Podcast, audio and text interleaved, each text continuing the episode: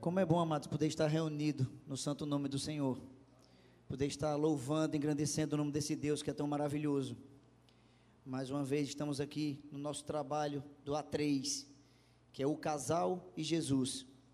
É um trabalho do Ministério de Casais, da Presbiteriana da Encruzilhada, que temos alguns outros, como Jantar dos Namorados e temos Encontro de Casais. E esse é um trabalho realizado a cada dois meses.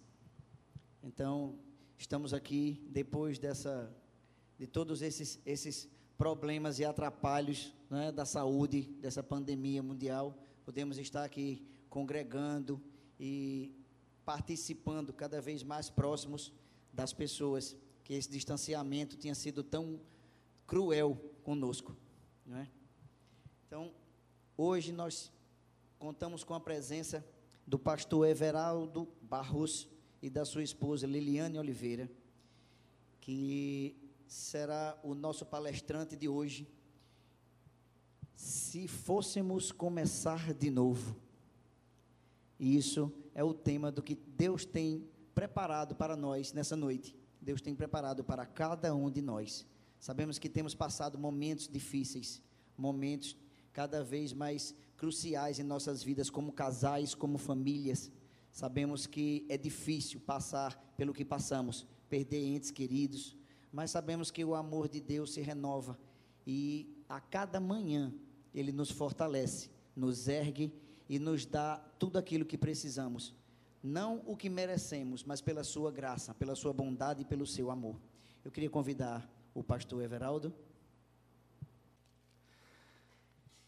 Queridos irmãos, Boa noite, graça e paz a todos, em nome do Senhor Jesus. Muito bom estar com os amados, privilégio, uma honra para mim poder participar desta programação. Quero agradecer a liderança do Ministério com Casais pelo convite, a indicação aí do nome por parte dos nossos queridos irmãos José Carlos e Miss Lene, também os irmãos Manuel, sua esposa, Deus os abençoe mais e mais, e aqui a essência do querido pastor Petrônio, sua esposa, nossa irmã Solange, acertei? Assim? Bênção do Senhor. Conheci pastor Petrônio no momento assim de muita aflição na família, lá em Serra Talhada. Pastorei por, por quase 12 anos lá em Serra Talhada, aquela terra boa ali do nosso querido sertão pernambucano.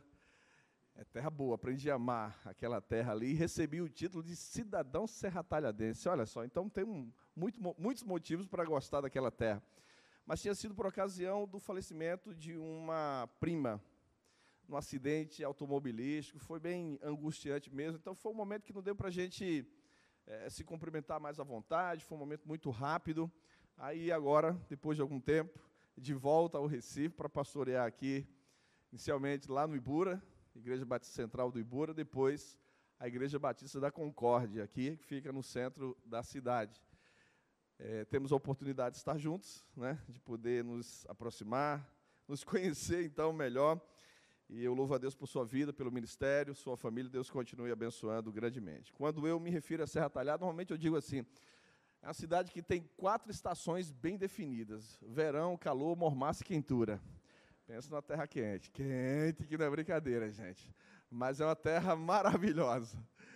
Como dito pelo irmão Manuel, estou acompanhado da minha amada esposa, Dona Liliane, por favor, filha, fique em pé, só para que os irmãos possam perceber mais claramente sua presença. Essa jovem belíssima, que tem sido bênção do Senhor na minha vida, e eu tenho me esforçado também para ser bênção do Senhor na vida dela. Recentemente fizemos aniversário de casamento, ontem, e fomos para um compromisso só porque ela autorizou. Você quem decide. Ela decidiu, autorizou, nós fomos para esse compromisso palestrar também para uns casais lá na Igreja Batista Evangélica em Timbi. E como ontem teve, lamentavelmente, aquele incêndio lá nas palafitas do Pina, não sei se os irmãos acompanharam, então, nós tivemos que fazer um arrudeio pelo mundo todo para poder chegar em Camaragibe. Passamos na terra lá de Churek, aquele lugar tão, tão distante, duas horas para poder chegar em Camaragibe, saindo ali de Boa Viagem. Pelo amor de Deus. Mas é porque estava realmente tudo travado mas aos poucos a coisa se contornou. Estou acompanhado também dos casais aqui, John e Flavinha. Por favor, fiquem em pé, só para que os irmãos possam também perceber aí essa presença honrosa de vocês, podem se assentar, de Igor e Sabrina. Sabrina, eu não tinha visto Sabrina ainda assim, ela normalmente é morena, mas ela está a loira do Ibura lá. e eles trouxeram um casal de amigos. Por favor, queridos, fiquem em pé. Muito bem, sejam bem-vindos também, alegria tê-los comigo e nesta ocasião.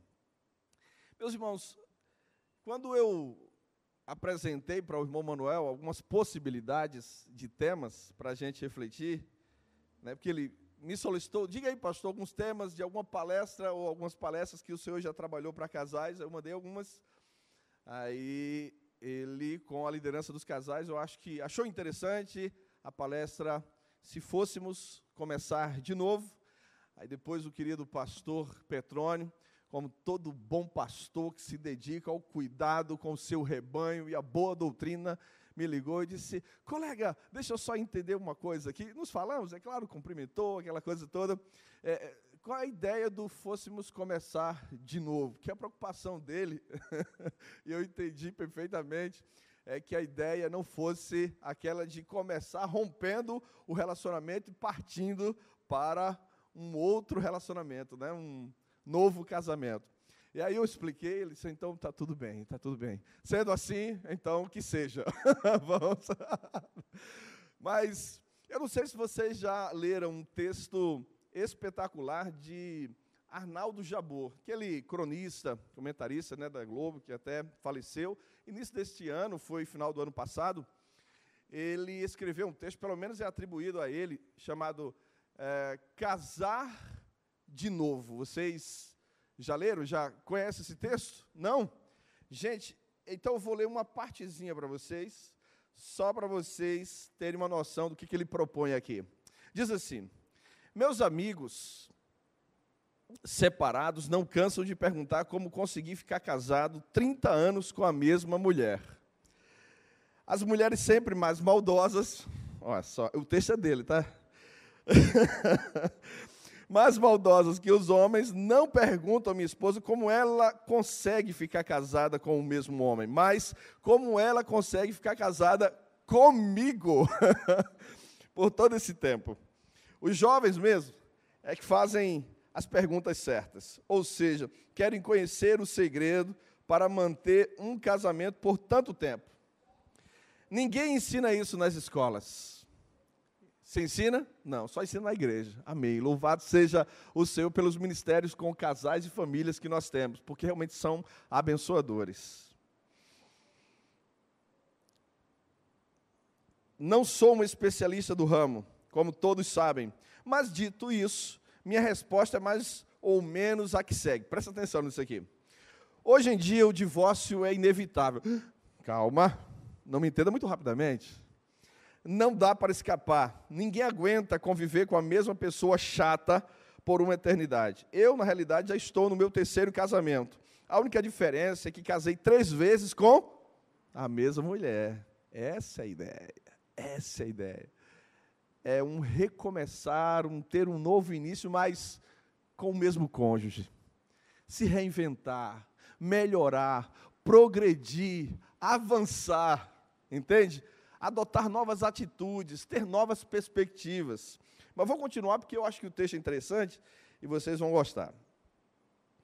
A minha esposa, se não me engano, está no seu quinto casamento. Porque ela pensou em pegar as malas mais vezes que eu. O segredo do casamento não é a harmonia eterna. Depois dos inevitáveis arranca-rabos, a solução é ponderar, se acalmar e partir de novo com a mesma mulher, com o mesmo cônjuge. O segredo, no fundo, é renovar o casamento e não procurar um casamento novo. Entendeu isso aqui? Olha aqui o segredo. É renovar o casamento e não procurar um casamento novo. Pois quem nos garante que conseguiremos encontrar nos dias de hoje um novo grande amor? E não vivenciaremos os problemas de antes. Ele segue no texto dizendo: Isso exige alguns cuidados e preocupações que são esquecidos no dia a dia do casal. De tempos em tempos é preciso renovar a relação. De tempos em tempos é preciso voltar a namorar. Casados namoram ou não? Claro que namoram. E deve namorar sempre, com seu cônjuge, naturalmente. Voltar a cortejar, a seduzir, a ser seduzido. Basta olhar para o livro lá de O Cântico dos Cânticos, não é, irmãos? Eu gosto até da expressão o cântico dos cânticos do que cantares, porque a ideia de cantares é de uma coletânea de cânticos de amor. Mas quando a gente pensa em o cântico dos cânticos, qual é o cântico dos cânticos? Me digam. É o amor. O amor é o cântico de todos os cânticos, que está acima de todos os cânticos. É o cântico sublime. Pois bem, é o amor que de fato dá sentido à nossa existência. Há quanto tempo vocês não saem para viajar? Há quanto tempo você não tenta conquistá-la ou conquistá-lo como se fosse seu par ou pretendente em potencial? Sabe aquela ideia de viver aquele momento da conquista lá do namoro? De vez em quando é preciso voltar a esse estaque aí, esse momento. Há quanto tempo não fazem uma lua de mel, seus filhos eternamente brigando para ter a sua irrestrita atenção? sem falar nos inúmeros quilos que já se acrescentaram a você depois do casamento. E aí eu confesso a vocês que sim, eu quando ainda namorando, noivo, usava calças com protuberância abdominal, circunferência abdominal de 38, não era, filha? Foi você, foi o projeto Vida que você fez, que, que provocou esse esse calo. Eu nem falei, mas nós somos pais de quatro filhas. É bem assim, quatro filhas, quatro meninas. Eu sou um bendito entre as mulheres. Esposa e quatro meninas. A Lilian, Lara, Laila e Luna. Colocamos assim para confundir mesmo todo mundo, principalmente os familiares. Tem uma tia Liliane que de vez em quando ela não sabe se chama Laila, Luna, Lara, é uma confusão enorme mas a nossa mais nova, que se chama Luna, que tem um ano e dez meses, ela se chama Luna porque nós entendemos que o nome é mais adequado, bonito, né? soa bem, mas poderia chamar de vasectomia não feita, porque foi exatamente isso que aconteceu. O médico arrumou uma situação para mim, medonha, sabe? Aquele médico que chega assim, aí faz de tudo para poder é, trazer o casal para perto, aí quer agradar a sua paciente, aí diz: não, você fazer a laqueadura se interfere demais nas suas taxas hormonais. Para que isso? Ele é que vai para fora e diz: doutor, o senhor nem acertou nada comigo antes. Você, a intervenção é quase nada, doutor, mas time que ganha não se mexe, pelo amor de Deus. Não faça isso. Não, claro, é uma cirurgia super tranquila. Mas só que eu, eu fui protelando. Sabe aquelas coisas que a gente vai empurrando, às vezes com a barriga mesmo, literalmente, mas Fui deixando, fui deixando, fui deixando. Depois de quantos, de quantos meses, filha? Sete anos, ó, quase nada. Depois de sete anos, aí minha esposa fazia o tratamento. É, enfim, para cuidar uma outra questão da sua saúde. Aí a medicação que ela passou a usar neutralizou o efeito do anticoncepcional. Aí Luna disse: estou aqui. Não fez antes porque não quis, mas estou aqui. É porque, na verdade, o Senhor queria nos presentear com Luna. É uma, é uma bênção do Senhor, uma alegria, uma garota esperta, uma garota belíssima. Puxou naturalmente ao pai, né? Ao pai, à mãe, mas é um presente do Senhor para nós. Ah, seguindo aqui no texto, aí diz assim: mulher e marido que se separam perde 10 quilos em um único mês. Opa! Então vamos seguir a dica aqui. Por que vocês não podem conseguir o mesmo? Faça de conta que você está de caso novo. Se fosse um casamento novo, você certamente passaria a frequentar lugares novos e desconhecidos, mudaria de casa ou apartamento, trocaria seu guarda-roupa, os discos, né, os CDs, o corte de cabelo, a maquiagem. Mas tudo isso pode ser feito sem que você se separe do seu cônjuge. Por que não? Vamos ser honestos. Ninguém aguenta a mesma mulher, o mesmo marido por 30 anos com a mesma roupa, o mesmo batom, com os mesmos amigos, com as mesmas piadas. Pelo amor de Deus. É preciso se reinventar. Muitas vezes não é a sua esposa que está ficando chata e mofada, é você. São os seus próprios móveis com a mesma desbotada decoração. Se você se divorciasse, certamente trocaria tudo, que é justamente um dos prazeres da separação. Quem se separa se encanta com a nova vida, nova casa, um novo bairro, um novo circuito de amigos. Não é preciso um divórcio litigioso para ter tudo isso, para recomeçar, para começar de novo. Deixa eu ver se o texto aqui vai um pouco mais, é porque é um pouco longo, mas deixa eu só ler rapidinho aqui. Basta mudar de lugares, interesses e não se deixar acomodar. Isso, obviamente, custa caro e muitas uniões se esfacelam porque o casal se recusa a pagar esses pequenos custos necessários para renovar um casamento.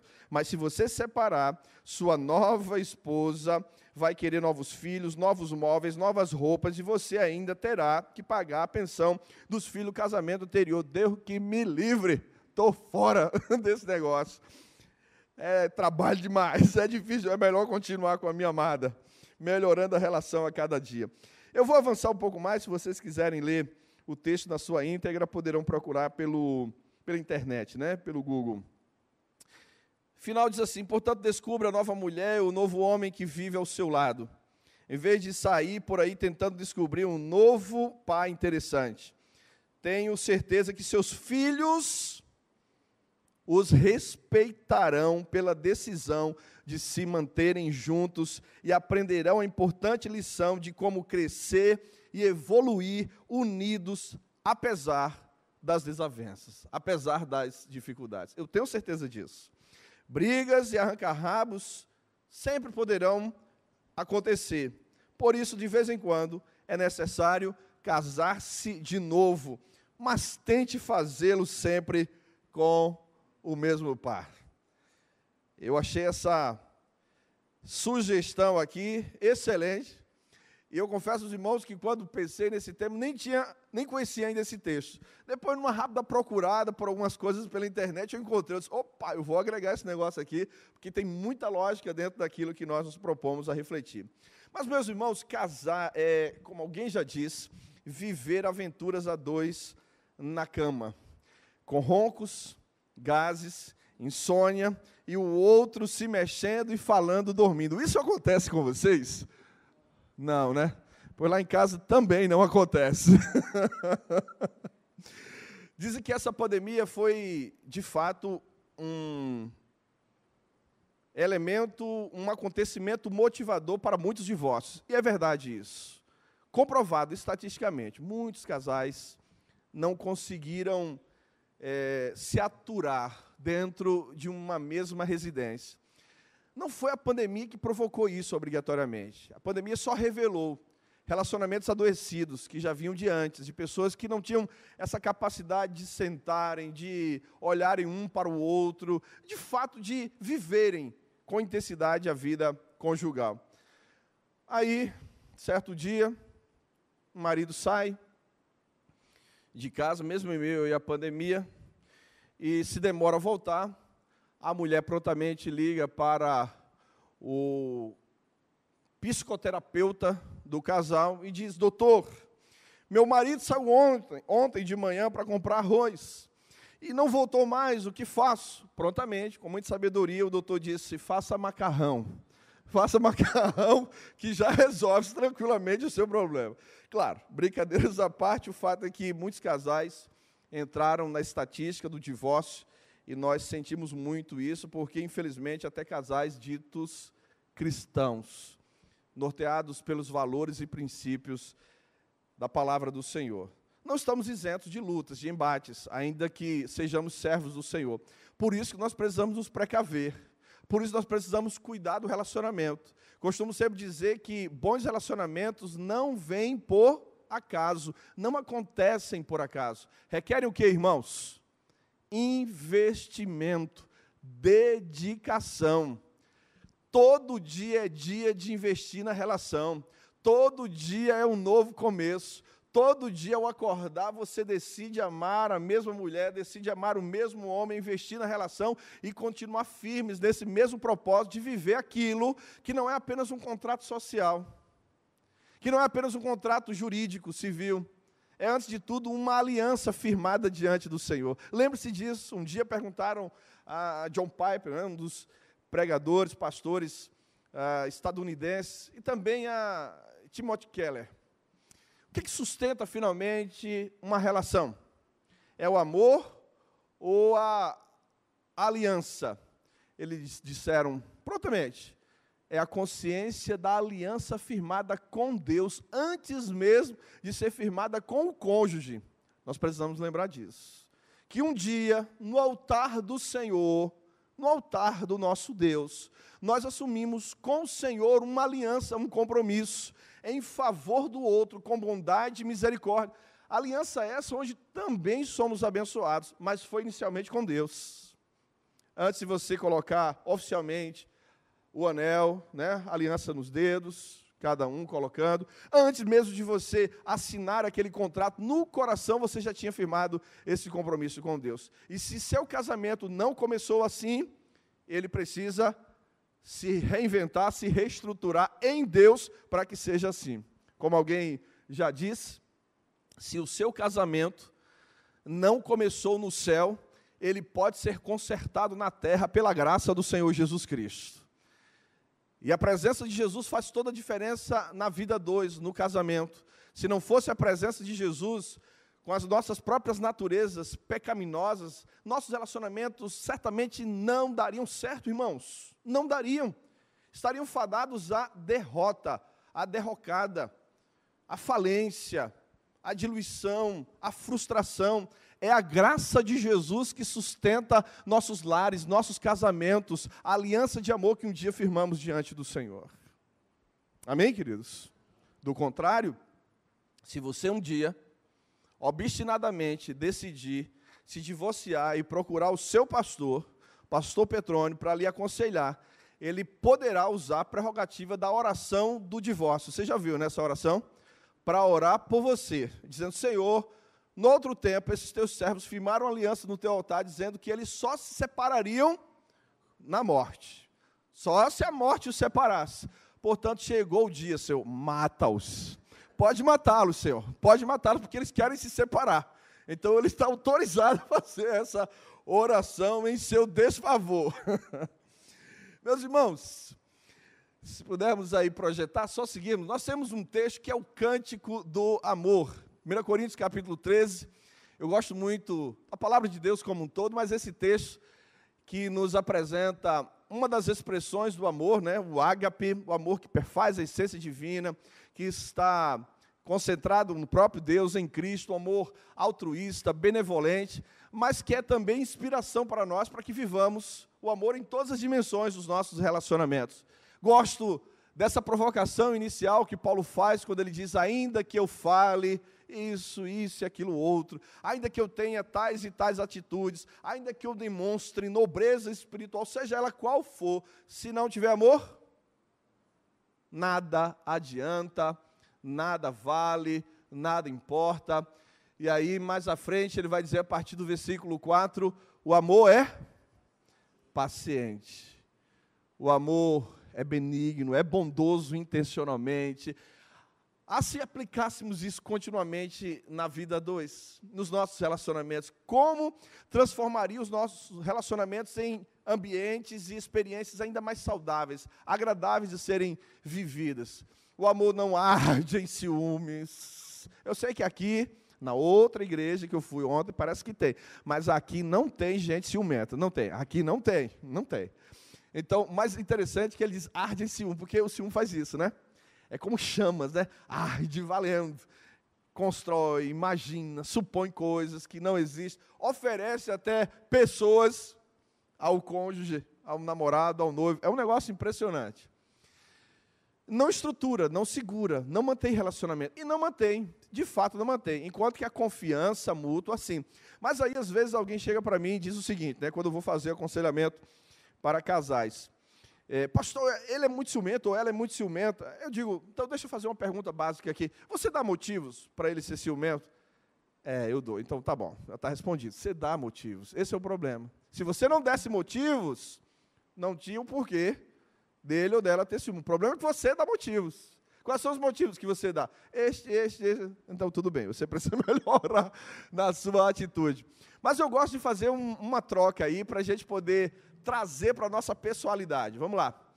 Você poderá substituir a palavra amor pelo seu nome. Fica mais ou menos assim. Everaldo é paciente. Será que sou, hein, filha? Everaldo é benigno. Everaldo não arde em ciúmes, não se ufana. Hã? Coloque aí, você. Hã? Coloque você, seu nome. o John está dizendo aqui, eu nem começo a leitura assim. Não é um desafio? É um desafio para nós. Então nós precisamos introjetar essas características, esses valores, desse amor que perfaz a essência divina que deve ser nossa inspiração vivencial diária. Versículo 13 vai dizer: só voltando um pouquinho, agora, pois, permanecem a fé, a esperança e o amor. Estes três, porém, o maior destes é. Vamos todos juntos para vocês não dormirem? Versículo 13. Agora, pois, permanecem a fé, a esperança e o amor. Estes três, porém, o maior destes é o amor. Eu ao olhar para esse texto, vejo no amor uma capacidade extraordinária de se refazer. A fé, a esperança são elementos indispensáveis também na vida conjugal, não só na expressão de fé pessoal, mas o amor ele se refaz, se reinventa e ele permanece, ele persevera. Por sinal, é um dos atributos divino, divinos compartilhados conosco que há de permanecer por toda a eternidade. Um dia a fé já não será mais necessária, sim ou não? Quando chegarmos lá no céu, a fé será necessária? Não, né? Porque nós estaremos diante já do Senhor e Ele terá consumado toda a sua obra. Será necessária esperança? Não mais. A esperança que é personificada em Jesus já terá se consolidado em sua plenitude. Estaremos diante dele e com ele viveremos para todo sempre. Mas e o amor? O amor não. O amor permanecerá para sempre, né? Passando aí o slide, eu gosto muito aqui dessa imagem, porque essa imagem nos lembra que nós não podemos incorrer na prática dessa sociedade pós-moderna na qual nós estamos inseridos. Né? A sociedade dos amores líquidos, não é isso? Fluidos, sem consistência, sem solidez onde as pessoas elas são usadas para determinados fins. É o que a gente chama de sociedade utilitarista. Cumprido esses devidos fins ou atendidos os anseios, bons ou não, positivamente ou não, e principalmente se for do ponto de vista negativo, descarta-se a pessoa. De uns tempos para cá até se cunhou uma frase que se diz mais ou menos o seguinte: quem não dá assistência perde a preferência e abre para a concorrência. Vocês já ouviram essa frase em algum momento? Sim ou não? Eu sou eu. Pelo amor de Deus, estou me sentindo velho assim. Mas vamos lá, olha o que diz aqui. Como é que vocês conseguem manter um casamento que já dura 65 anos? Hã? Aí está aqui a resposta. Meu filho, nós nascemos em uma época em que, quando algo quebrava, e não era assim, gente? Éramos ensinados ao quê? A consertar e não a jogar fora. Você se lembra daquela sua chinela havaiana que você colocou o pré... Isso, tá vendo? e tantas outras coisas mais que você consertou. Hoje em dia, nós vivemos na era do descartável, não é isso?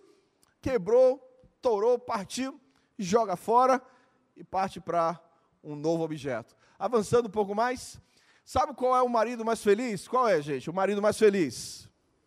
Ah, aí, nesse caso, a sua esposa, né? Mas qual é o marido mais feliz? Aquele que investe na felicidade da esposa. Quando o marido descobre que na felicidade dela ele encontra também o, o, o seu bem-estar, a sua felicidade, aí eu quero dizer uma coisa para os irmãos que é, que é preciso deixar muito claro. Nós não somos famiólatras, nem somos casamento trólatas. Não idolatramos o casamento, não idolatramos a família. Nós adoramos ao Deus desse projeto maravilhoso chamado casamento e família. Amém, irmãos? Mas nós acreditamos que é projeto de Deus e Deus quer que vivamos sim uma vida abençoada a dois em família, sem sombra de dúvida. A essência da nossa felicidade não é o cônjuge, é o Senhor. Se você não estiver bem com Deus, se você não for feliz em essência no Senhor, com o Senhor, você não será feliz com nada nem ninguém, em lugar nenhum.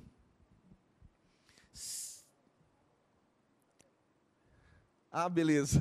tá bom, tá bom. Se você se você não for bem resolvido consigo mesmo também, você não se dará bem com seu ninguém. Na verdade, a caminhada 2 é um compartilhar da nossa felicidade. Eu já tenho a minha felicidade centrada em Deus, que é a essência dela e eu compartilho dessa minha felicidade com alguém. Você não casa obrigatoriamente para ser feliz. Você casa porque você é feliz e quer compartilhar da sua felicidade com alguém. E aí, quando você entende que suas atitudes contribuem sim para ampliação da felicidade do outro, e isso traz ao seu coração uma sensação de, de plenitude, de realização. Aí você descobriu o segredo da felicidade a dois. Que não é se casar para simplesmente suas necessidades serem atendidas, mas é para você ser um instrumento de bênção na vida do outro. Então isso aí se encaixa bem quando a gente pensa desse modo. Qual é, sabe qual é o marido mais feliz? Aquele que investe na felicidade da esposa. Sabe qual é a esposa mais feliz? John, é a sua? Que benção, que o seja. É aquela que investe na felicidade do marido. Qual é o problema nisso aí? Nosso coração egoísta, ególatra, colocando o nosso eu sempre no centro de todas as coisas e tudo deve girar em torno de nós. Isso revela também traços da nossa natureza pecaminosa porque só a graça de Cristo pode inverter esse mecanismo, essa forma de pensar e agir que tenta prevalecer em nós. Seguindo em frente, se fosse começar de novo, pois bem, então vamos a alguns pontos que eu acho importantes. E aí eu coloquei alguns pontos, meus irmãos, e a partir desses pontos eu coloquei pelo menos um versículo bíblico para servir como se fosse uma base bíblica para respaldá-lo, tá? Porque aí a gente poderia falar dos pontos e alguém poderia dizer assim, mas me apresente pelo menos um fundamento bíblico, pastor, para essa prática aí. E como nós somos bíblicos, amém, queridos?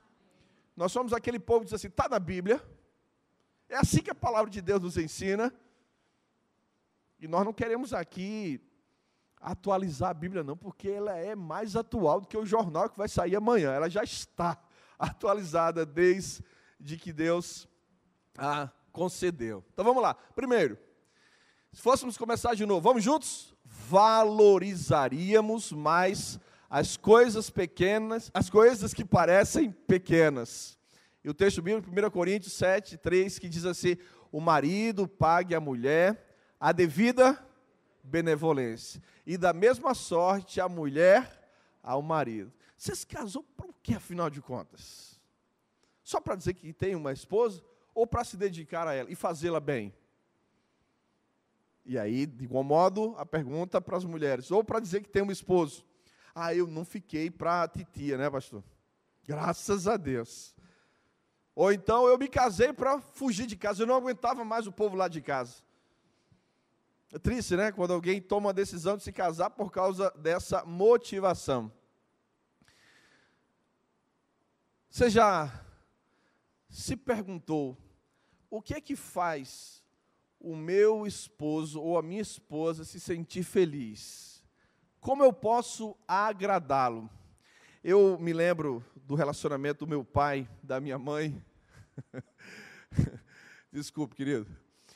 É, e me lembro que minha mãe era alguém muito devotada aos cuidados minuciosos do meu pai. Não estou dizendo que isso é padrão para todos os casais. Cada, casal. cada casal tem a sua dinâmica particular. Cada casal. E nós estamos falando de uma geração diferente. Minha mãe trabalhava e trabalhava muito, só que no lar. Então, abriu mão de tudo para poder se dedicar ao lar. E ela tinha suas atenções voltadas para o meu pai Então ela pensava na toalha dele, no sabonete, não sei o quê, colocava as coisas quando ele chegava, sabe, para poder tomar banho. Todos aqueles detalhes. Eu não estou dizendo que deve ser assim. Homem, você tem mãos, você sabe onde fica o sabonete, onde fica a toalha, etc.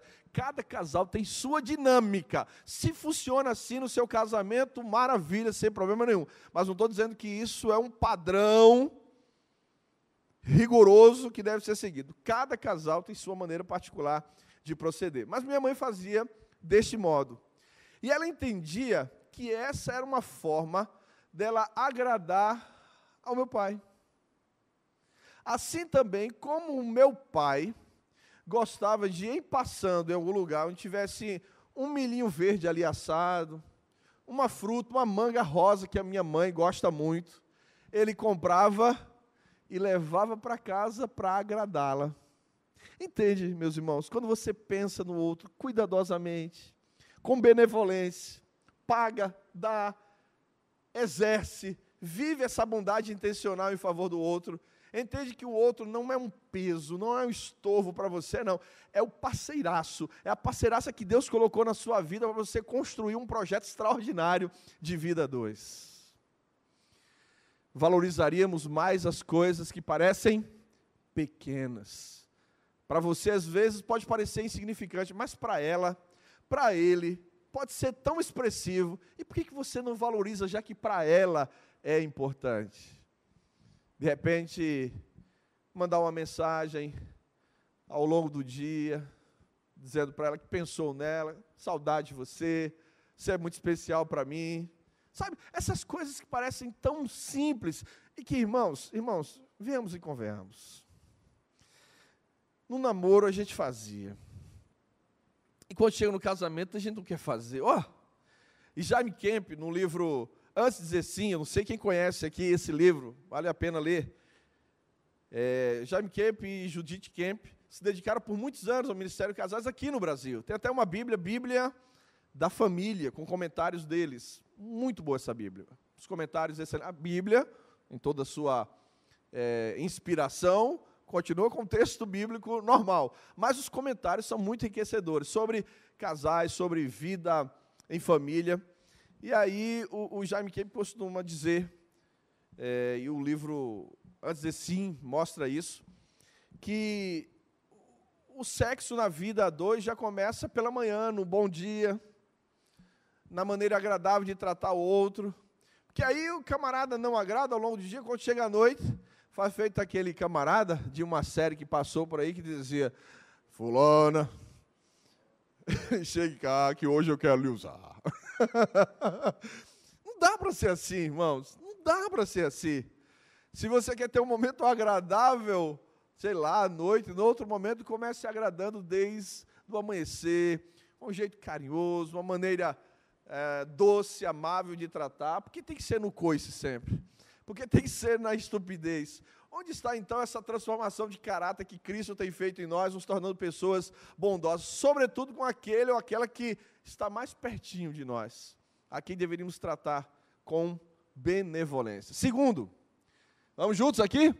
Gastaríamos mais tempo sozinhos. Olha o texto de Eclesiastes 9:9, diz o quê? Com a mulher que amas todos os dias da tua vida vã, ou seja, passageira, os quais Deus te deu debaixo do sol, todos os dias da tua vaidade, porque esta é a tua porção nesta vida e no, no teu trabalho que tu fizeste debaixo do sol. Quantas vezes nos privamos de momentos a dois, um passeio, sabe, aquele dia assim, vamos sair para lugar nenhum, só para a gente ver a rua, só para a gente dar um giro, só para a gente ir a uma praça, só para a gente sair para tomar um sorvete, ah, pastor, a crise financeira está tão grande. Sei lá, leva água de casa, dá o teu jeito, se vira, faz dida em casa, leva, não sei ao certo. Mas, enfim, provoque algum momento agradável a dois. Quantos momentos nós precisamos provocar situações assim, para que possamos gastar tempo sozinhos, sair para um bate-papo. O dia a dia é estressante, irmãos, é cansativo, nós estamos cheios de responsabilidades. Eu tenho certeza que cada casal aqui tem uma lista enorme de responsabilidades. E com quatro filhas, não é, meu amor? aí a responsabilidade ainda é maior. Às vezes eu estou tão atarefado, a agenda lotada, compromisso e tudo mais, que ela chega e diz: Ei, ei, vem cá, desacelera aí. Vem cá, precisamos conversar, tudo bem. O que é? Precisamos de momento para nós. Viu? Olhe, não brinque não. Aí, tudo bem. Ok. Deixa eu ver aqui. Hoje a tarde é sua. Hoje a noite é sua. Segunda-feira, que é o dia, normalmente o dia de descanso pastoral. É o que eu brinco às vezes assim, é o dia de ressaca pastoral. Nem sempre dá para viver isso na sua intensidade, mas a gente tenta fazê-lo. E aí a gente tenta ter um momento para nós, dar um passeio, sai, sei lá, fazer algum momento nosso para a gente poder desfrutar de um tempo sozinhos, porque nós precisamos disso. Nós dissemos há pouco que casados também namoram, não é assim, gente? E precisamos provocar isso sim. Nós precisamos nos cortejar. Eu estava até lendo o texto, se você puder abrir aí a sua Bíblia, em Cantares, ou, desculpe, Cântico dos Cânticos.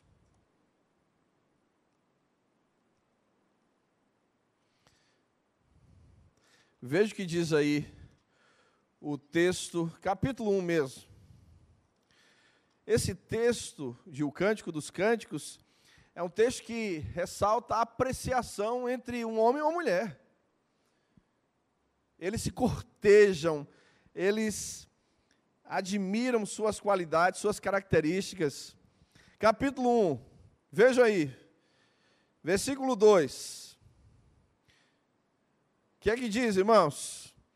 Beije-me ele com os beijos da sua boca, pois melhor é o seu amor do que o vinho por que a gente não faz isso com o cônjuge? Eu não tenho aqui na minha Bíblia aquela divisãozinha que nós temos esposa, esposo. Ela é, é uma continuação. É a esposa, né, nesse momento, que está dizendo. É o esposo ou a esposa? É a esposa. Vai até que versículo aí? 4. Olha aí o que é que ela diz para ele. Versículo 3: Para cheirar são bons os teus ungüentos. O que, que é isso? O seu cheiro, o cheiro, o cheiro nosso aqui, pernambucano, o seu perfume, o sentir, sabe? O seu cheiro particular, como característica sua, como unguento derramado é o teu nome. Está apreciando tudo que envolve a vida, desde o nome, cheiro, as características não admira que as donzelas te amem, ou seja, te admirem também. Versículo 4 diz: Leva-me tu, correremos após ti. O rei me introduziu nas suas recâmaras. Em ti nos regozijaremos e nos alegraremos. Do teu amor nos lembraremos mais do que o vinho. Com razão te amo. Está dizendo o seguinte: você é tão belo para mim, você é, tão admirável que há outros também que admiram você. Mas é claro, há uma exclusividade no amor. Não exclusivismo. São dois, um homem ou mulher, um para o outro, vivendo para Deus. Mas a ideia aqui é que eles se cortejam sim, se apreciam sim. O texto vai seguindo em toda a sua trama de é, elogios, de valorização um do outro. Lá na frente o texto vai dizer, versículo 8. Agora já é o homem, não é?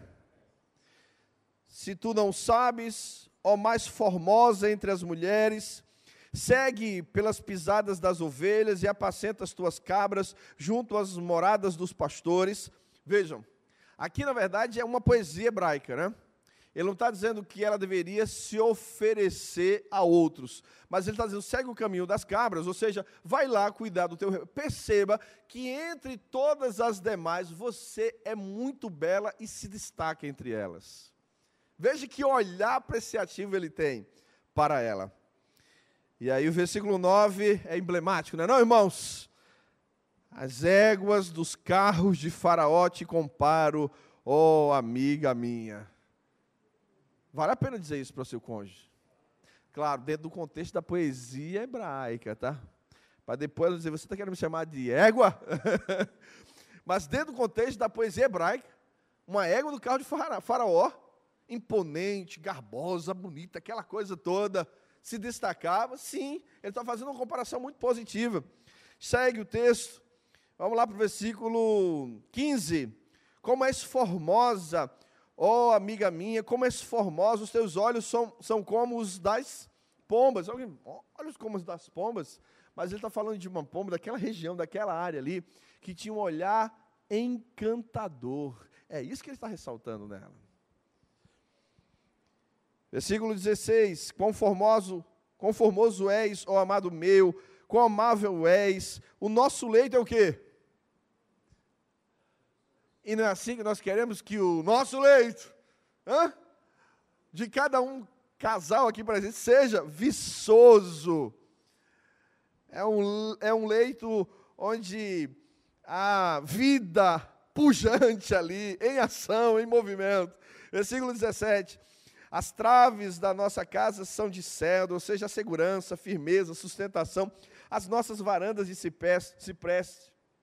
Versículo 1 do capítulo 2. Eu sou a rosa de Saron, o lírio dos vales.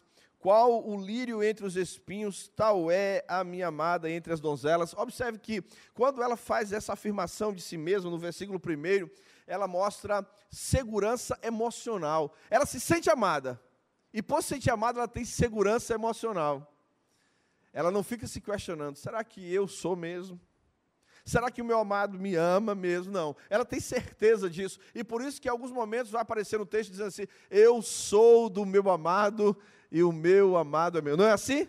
Então há um cortejo constante, uma apreciação contínua. De fato, nós precisamos aprender a ter um olhar especial para o outro, a investir tempo sozinhos. Observem, nem sempre os grandes problemas, ah, o, o, o desajuste na vida dois acontece com os grandes problemas.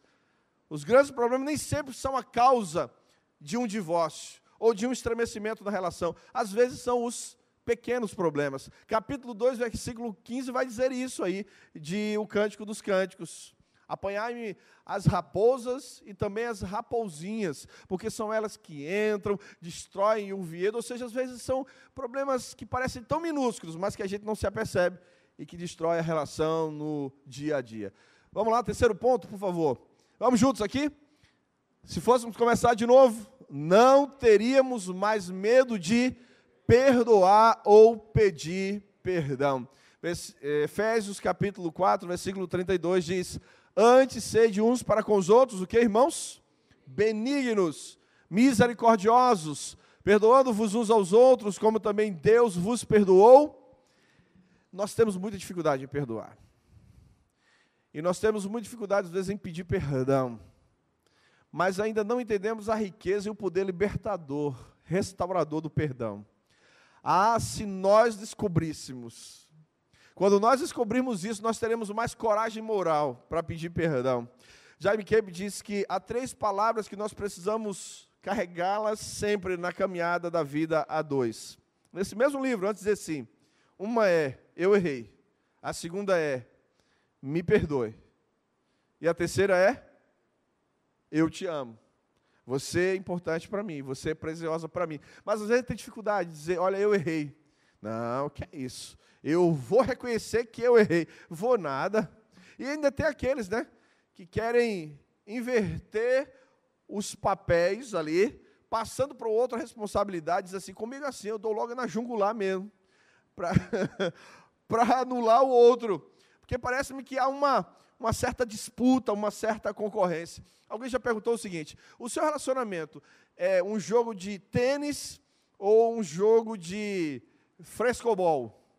É uma disputa entre você e o seu cônjuge ou é um trabalho em parceria, de equilíbrio? O frescobol é um jogo de parceria, né? Você precisa equilibrar ali a bola. É diferente do tênis que você pá, dá uma pancada de cá, o outro tenta também de lá mandar uma pancada. Já o frescobol não. Vocês precisam se harmonizar a fim de manter o equilíbrio. Perdoar certamente é sempre o melhor caminho para resolver as nossas questões, os impasses, às vezes mágoas e feridas que nós causamos uns nos outros. Vamos avançar? Se fôssemos começar de novo, quarto ponto, vamos lá? Evitaríamos que as nossas discussões tivessem sempre um tom de acusação. Tiago 1,19 diz: Meus amados irmãos, tenham isto em mente, sejam todos prontos para ouvir, tardios para falar e tardios para. Lamentavelmente, às vezes nós invertemos, né? Nós nos iramos antes, nós somos tardios, nós, nós nos iramos antes, nós falamos apressadamente, somos tardios para o quê? Para ouvir. Se nós ouvíssemos antes, irmãos, princípio bíblico básico, simples, em tudo, na igreja, no trabalho, no dia a dia, no lar, no relacionamento com os filhos, no relacionamento conjugal. Escute primeiro. Escute primeiro, atenciosamente. Depois você vai observar o seguinte: nem vale a pena brigar. Nem vale a pena entrar na confusão. Nem vale a pena ter esse desgaste. E não vale mesmo. Mas isso é fruto de uma caminhada, não é, irmãos? Intencional. Querer melhorar, amadurecer. Ontem eu dizia o seguinte, entre outras coisas. Eu me sinto uma pessoa e um homem bem melhor, claro, por causa de Deus, a ação dele em minha vida, da sua palavra que muito me ensina, mas eu não posso deixar de reconhecer, por causa do casamento, como o casamento foge a gente. Como o casamento foge a gente. E quer ver mais quando a gente tem filhos como a gente aprende. Porque a gente às vezes pensa que a gente reúne todos os conceitos, né, princípios e valores que são suficientes para nortear toda a nossa caminhada. A gente não precisa de conceitos de ninguém mais. Grande engano nosso. Todo dia nós estamos aprendendo. Todo dia nós estamos aprendendo. E quando a gente perde essa capacidade de aprender, aí é quando a gente desanda. E os nossos relacionamentos também desandam. Nós Precisamos tratar de questões sim, conversar sim, mas sem usar o expediente da acusação. Quando preciso aconselhar alguns casais, costumo dizer: olha, venham aqui utilizando a primeira pessoa do plural, nós.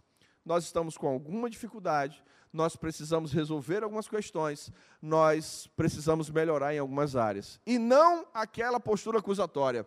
Ele precisa, ela precisa. É ela, pastor. Não é ele, pastor. Na verdade, são os dois. É um relacionamento a dois. É uma parceria. E aí, eu gosto dessa mesma perspectiva de dizer o seguinte: quando se recorre à alternativa do divórcio, o casal está assinando o atestado de incompetência.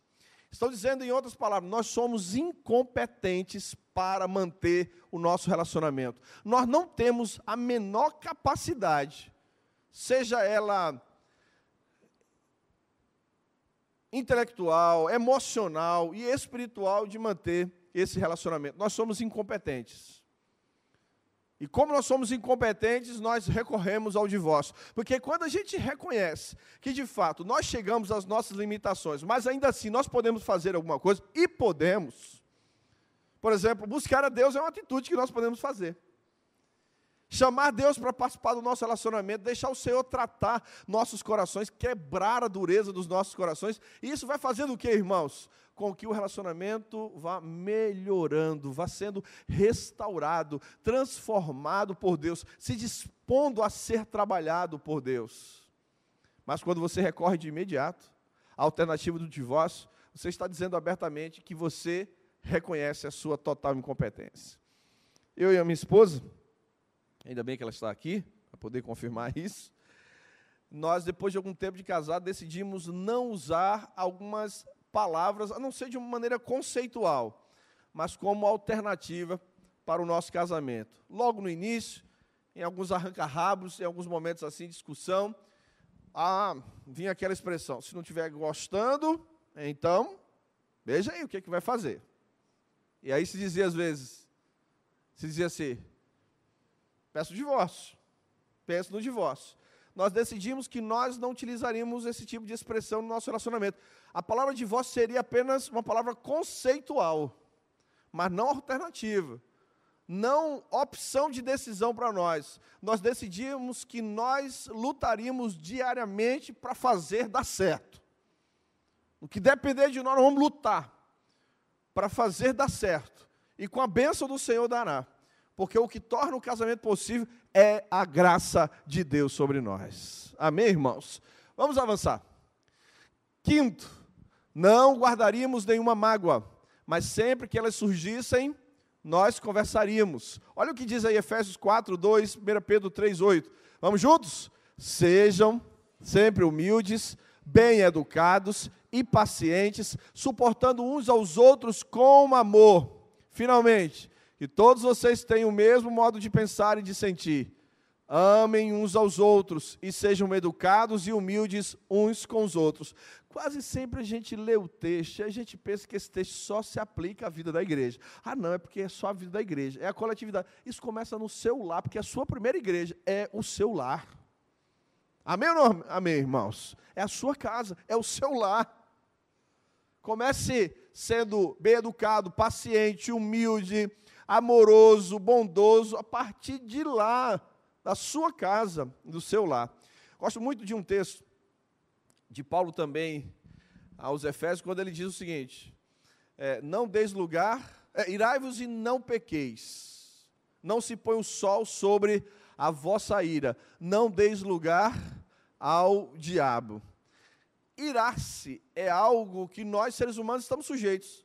E não há, em primeira instância, nenhum pecado em você ter uma atitude de ira, de indignação. O grande problema, na verdade, é o que você faz com aquilo que você sente. Por isso que a Bíblia, quando diz assim, ó, não andeis ansiosos, nós podemos sentir ansiedade. Agora, quando ela nos domina, e ela se torna um problema, porque ela rouba de nós a confiança no Senhor.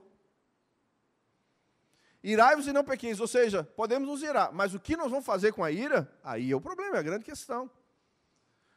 Não se põe o sol sobre a vossa ira, ou seja, não alongue, não estenda, não deixe essa, essa ira criar o quê? Raízes no seu coração. E tem gente que deixa. Passa dois, três dias, uma semana com raiva do cônjuge, se priva no sexo. Não é assim que acontece, irmãos? e aí começam as situações se agravando cada vez mais. E aí, ato contínuo, casal se estranha, não consegue andar de mãos dadas, qualquer motivo é uma razão para dar um coice, olhares é, atravessados. Meu Deus do céu, por que, que não senta, não conversa? É tão difícil assim, que natureza é essa nossa? Tão difícil tão perversa que a gente prefere passar uma semana, 15 dias, vivendo uma relação ali truncada, travada. Parece um jogo do Náutico com o retrô, sei lá, coisa dessa natureza. Aquele jogo ruim de assistir, desculpe, gente. Eu estou pelo esporte, melhor de Pernambuco e do Nordeste. Aquele jogo ruim, truncados, pelo amor de Deus. Vamos sentar aqui, vamos conversar, vamos resolver. Porque aqui para nós, né? A vida já tem os seus problemas. E a gente tem que ficar nutrindo, alimentando, provocando, criando problema, pelo amor de Deus. Vamos utilizar o mínimo de inteligência emocional. Quanto antes você tentar resolver, melhor para você mesmo, melhor para o seu cônjuge. E vamos embora, vamos em frente, seguindo uma relação, vida com a bênção do Senhor. Porque casamento tem suas dificuldades, mas é uma experiência maravilhosa. Não me arrependo estou gostando, quero continuar, está uma abençarada total, e a gente vai seguir juntos nessa caminhada. Eu lhe aturando, você me aturando. e a gente se amando em Cristo e preservando a aliança de amor. Vamos avançar? Sexto, não tentaríamos anular a personalidade um do outro. A 1 Coríntios 13, 4 diz assim: O amor é o que, irmãos? O amor é paciente, irmãos? É ou não é? É. E tem que ser. Às vezes o amor é paciente, às vezes o amor ele tem que ser muito paciente, muito paciente, mas muito paciente. Mas o amor requer isso de nós. Ele é paciente. O amor é o que? Bondoso, ou seja, ele é benigno intencionalmente. Descubra a linguagem de amor do seu cônjuge. Nós temos aí né, aquela, ah, acredito que os irmãos já leram esse livro, As Cinco Linguagens de Amor de Gary Chapman. Não é verdade, irmãos? Descubra, não descobriu ainda? Então dê uma lidazinha lá, procure esse livro, vale a pena. A pergunta que ele faz lá no livro é: como é que está o tanque emocional do seu cônjuge? Você tem enchido o tanque emocional do seu cônjuge? Qual é a linguagem de amor dele, dela? Procure descobrir isso. Talvez tenha duas ou três linguagens, não sei o certo. Procure lá e tente evidenciar isso, essa forma de amor dentro da linguagem dele ou dela. O Gary Cham, que é um escritor cristão, evangélico, também norte-americano, pastor, que trabalha muito com casais. Ele tem vários outros livros para casais, família. Eu gosto muito da, desse livro, As Cinco Linguagens do Amor, e gosto muito do livro As Quatro Estações do Casamento. Alguém já leu As Quatro Estações do Casamento? Se ainda não leu, pronto, vale a pena demais ler. A irmã ali leu o livro As Quatro Estações do Casamento. Maravilhoso, hein? Vale a pena. Fica a dica. Vamos avançar? Sétimo ponto, e a gente caminha para o final. Se fôssemos começar de novo, buscaríamos o que, irmãos? A Deus e pediríamos a Ele para nos fazer eu creio que está aqui o ponto final e o grande desfecho dessa nossa reflexão. Se fôssemos começar de novo, o que é que nós faríamos? É pedir ao Senhor, me faz um cônjuge melhor, Senhor. Eu quero sair daqui nesta noite sendo um cônjuge melhor. Se o seu casamento está ótimo, glória a Deus, que o Senhor continue te sustentando, sustentando o teu casamento assim. Se o seu casamento está bom, talvez tenha algumas coisas a melhorar. E nós sempre precisamos melhorar. Mas se está mal, está quebrado, se tem algumas coisas que você percebe precisam ser tratadas, você está no lugar certo, porque o Deus, que é o idealizador desse projeto chamado Casamento e Família, ele é poderoso para restaurar teu casamento e torná-lo ainda melhor. A ideia que o capítulo 2 do Evangelho de João nos traz o vinho que vem depois, ou seja, a ação de Deus, faz com que o relacionamento depois se torne ainda melhor. É buscar o Senhor, entender que Deus tem planos para o nosso casamento, para a nossa família. Nós estamos em missão com o Senhor. A minha família, o meu casamento manifesta a glória de Deus. Também faz parte dos planos de Deus para que através do meu lar o nome do Senhor seja glorificado e vidas sejam abençoadas a partir das próprias vidas que estão dentro da minha casa. Minhas filhas, que podem olhar para nós e ter em nós referências positivas do que é uma família feliz, estruturada, abençoada pelo Senhor, apesar de todas as dificuldades que possamos enfrentar. Salmo 127, versículo 1 diz o que, irmãos? Em vão trabalham os que edificam. Se o Senhor não guardar a cidade, em vão vigia a sentinela. Quem é a pessoa e o elemento determinante para que o nosso lar possa ser estruturado, solidificado, possa ser um lar que resista às intempéries da vida, que vença as adversidades, é o Senhor. Você deve se esforçar, o cônjuge deve se esforçar, cada um deve fazer a sua parte, mas quem vai garantir que o lar seja devidamente edificado é o Senhor. Ele tem a receita certa. Ele tem a maneira certa de agir para que a cada dia o casamento se torne uma relação agradável e abençoada na sua presença. O texto lá de Jeremias capítulo 29, versículo 11 diz: Eu sei os planos que eu tenho para vós. Se aplica só no contexto de uma nação? Se aplica só no contexto de uma igreja local? Não se aplica também em nossas particularidades de vida. Eu sei, o Senhor sabe muito bem os planos que Ele tem para nós. E para os nossos casamentos, para os nossos lares. Planos de bem e não de mal, para vos dar um futuro e uma esperança. Não está tão bom assim, não? Continua buscando ao Senhor, Deus vai tratar, vai melhorar, e o seu casamento vai ser um canal de bênçãos para a sua vida e para a vida daqueles que te cercam, em nome do Senhor Jesus. Vamos avançar aqui?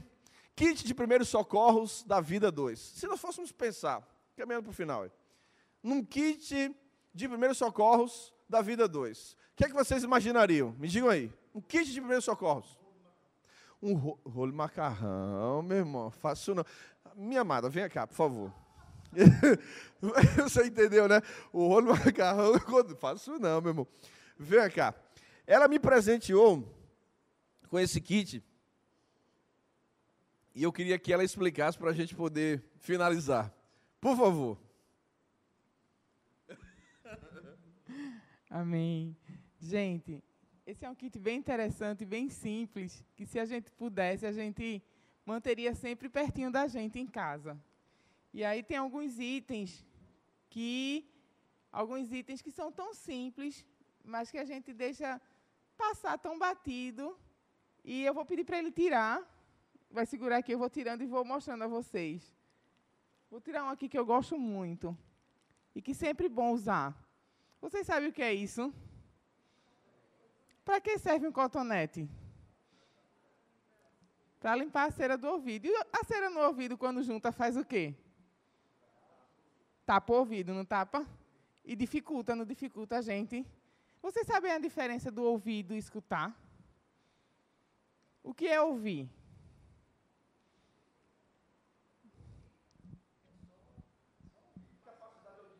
E escutar? Exatamente. A gente, às vezes, a gente cai numa, numa prática e numa rotina e numa correria. E nesse tempo que a gente tem vivido, que a gente começa a ouvir e não escutar. A gente até ouve, mas quando a gente não escuta, a gente não guarda. Ele falava da correria que ele está e que às vezes eu digo assim: opa, moço, vem cá. A gente se pegou esses dias. Ele chegou para mim, coisa tão simples. Eu cheguei para ele e disse assim: Ô oh, amor, na última feira, tu comprou esse negócio aqui. Tu é para que isso? Isso serve para quê? É para carro? É o quê? E aí ele, nem sei.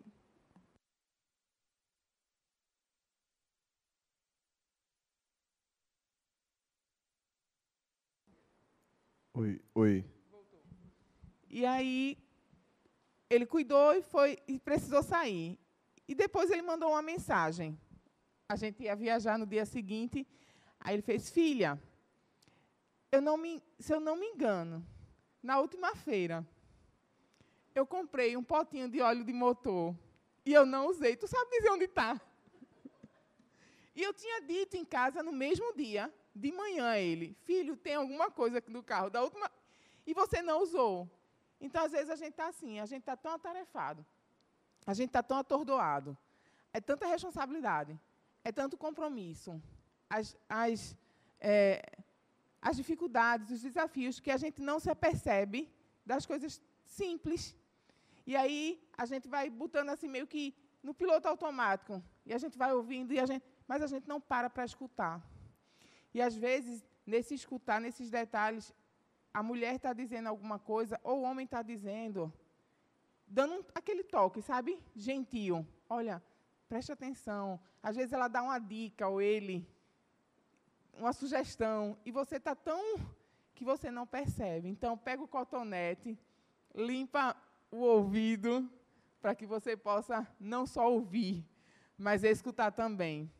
E aí, outro item que eu gosto muito é esse aqui. O que é isso? É um colírio. E para que serve um colírio? Para lubrificar os olhos. Alguns momentos para limpar a vista. Né? Às vezes a vista está meio embaçada, está meio irritada, e a gente não consegue enxergar as coisas direito como a gente deveria enxergar. Será que nós temos enxergado o nosso cônjuge como nós deveríamos enxergar? Ou como nós enxergamos há um tempo atrás? Aquele tempo do encantamento, aquele tempo que tudo que o outro fazia era lindo. Tudo, tudo. Um arroto, um gases, um tudo, tudo. Era a coisa assim mais encantadora, a coisa mais linda. Aí depois de um tempo, parece que tudo que a outra pessoa faz começa a irritar você. Sabe, você não presta mais atenção aos detalhes. Será que você, para vir para cá hoje, você observou a roupa que a outra pessoa vestiu? Uma vez a gente fez uma dinâmica numa atividade para casais, onde a gente botou os casais um de costa para o outro.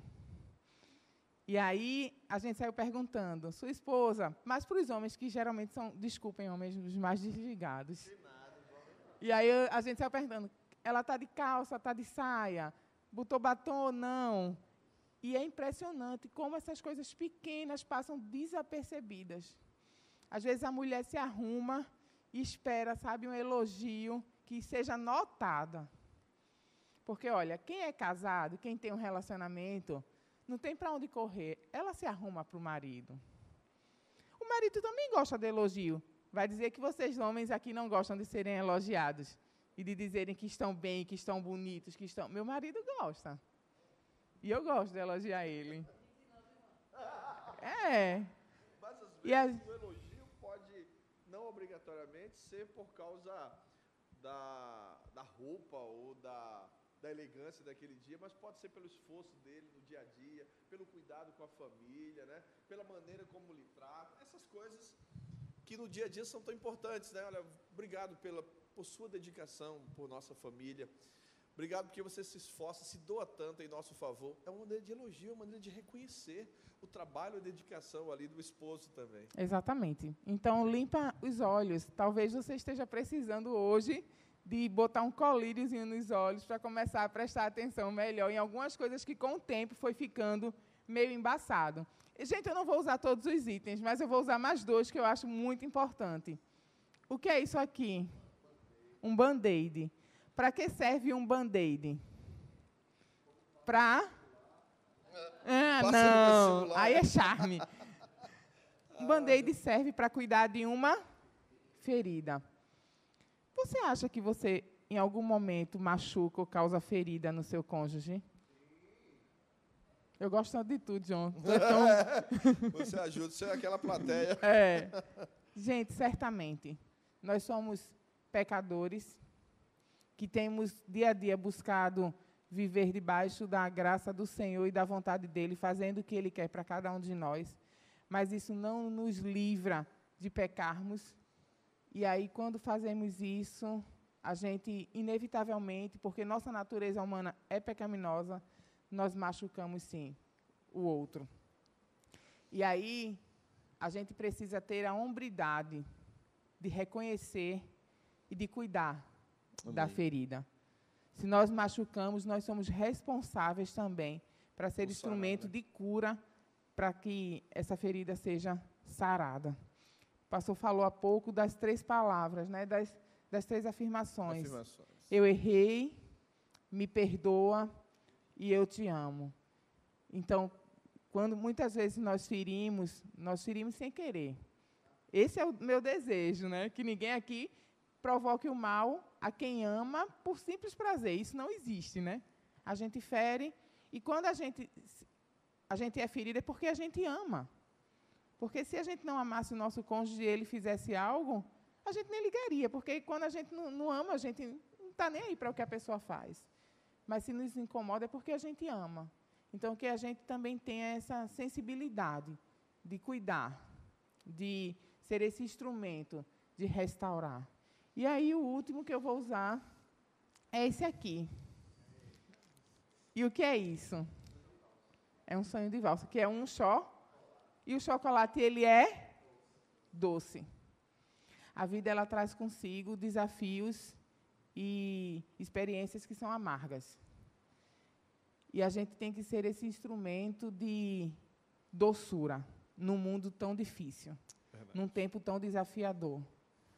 É, são escolhas. A gente conversava em casa, como ele falou, nós ontem completamos aniversário de casamento e a gente sempre conversa e brinca a gente tem uma forma muito particular.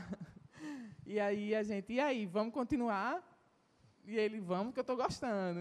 E a gente brincando, e aí ele foi e disse, é, por que começar de novo? E a começar de novo é todo dia você decidir que você quer continuar. É uma decisão diária. E aí a vida já é tão difícil, por que complicar mais? Na verdade, a gente precisa ser instrumento de, de paz, de tranquilidade, daquele ambiente seguro e confortável que você tem prazer em estar. É tão triste quando você ouve alguém dizer assim: "Ah, não acredito, vou para casa". Não é? A casa era, ela é para ser um pedacinho do céu. É o canto que o mundo lá fora pode estar desmoronando, mas você vai chegar e você vai saber que ali você vai se sentir seguro, Bem, você vai se sentir acolhido, você vai se sentir amado, você vai então, que essa doçura que o chocolate provoca, que, ela, que você seja essa doçura no seu lar. Que você seja esse ponto de equilíbrio, que você seja essa, esse algo tão gostoso, que tenha a, a facilidade e a tranquilidade de transformar as situações até mais difíceis em algo fácil de suportar e de se superar, porque no Senhor não existe nada impossível. Ele Amém. pode todas as coisas. Então, sempre que precisar, recorra ao kit de primeiros socorros do casamento. Tenho certeza que você não vai se arrepender. Amém, amém.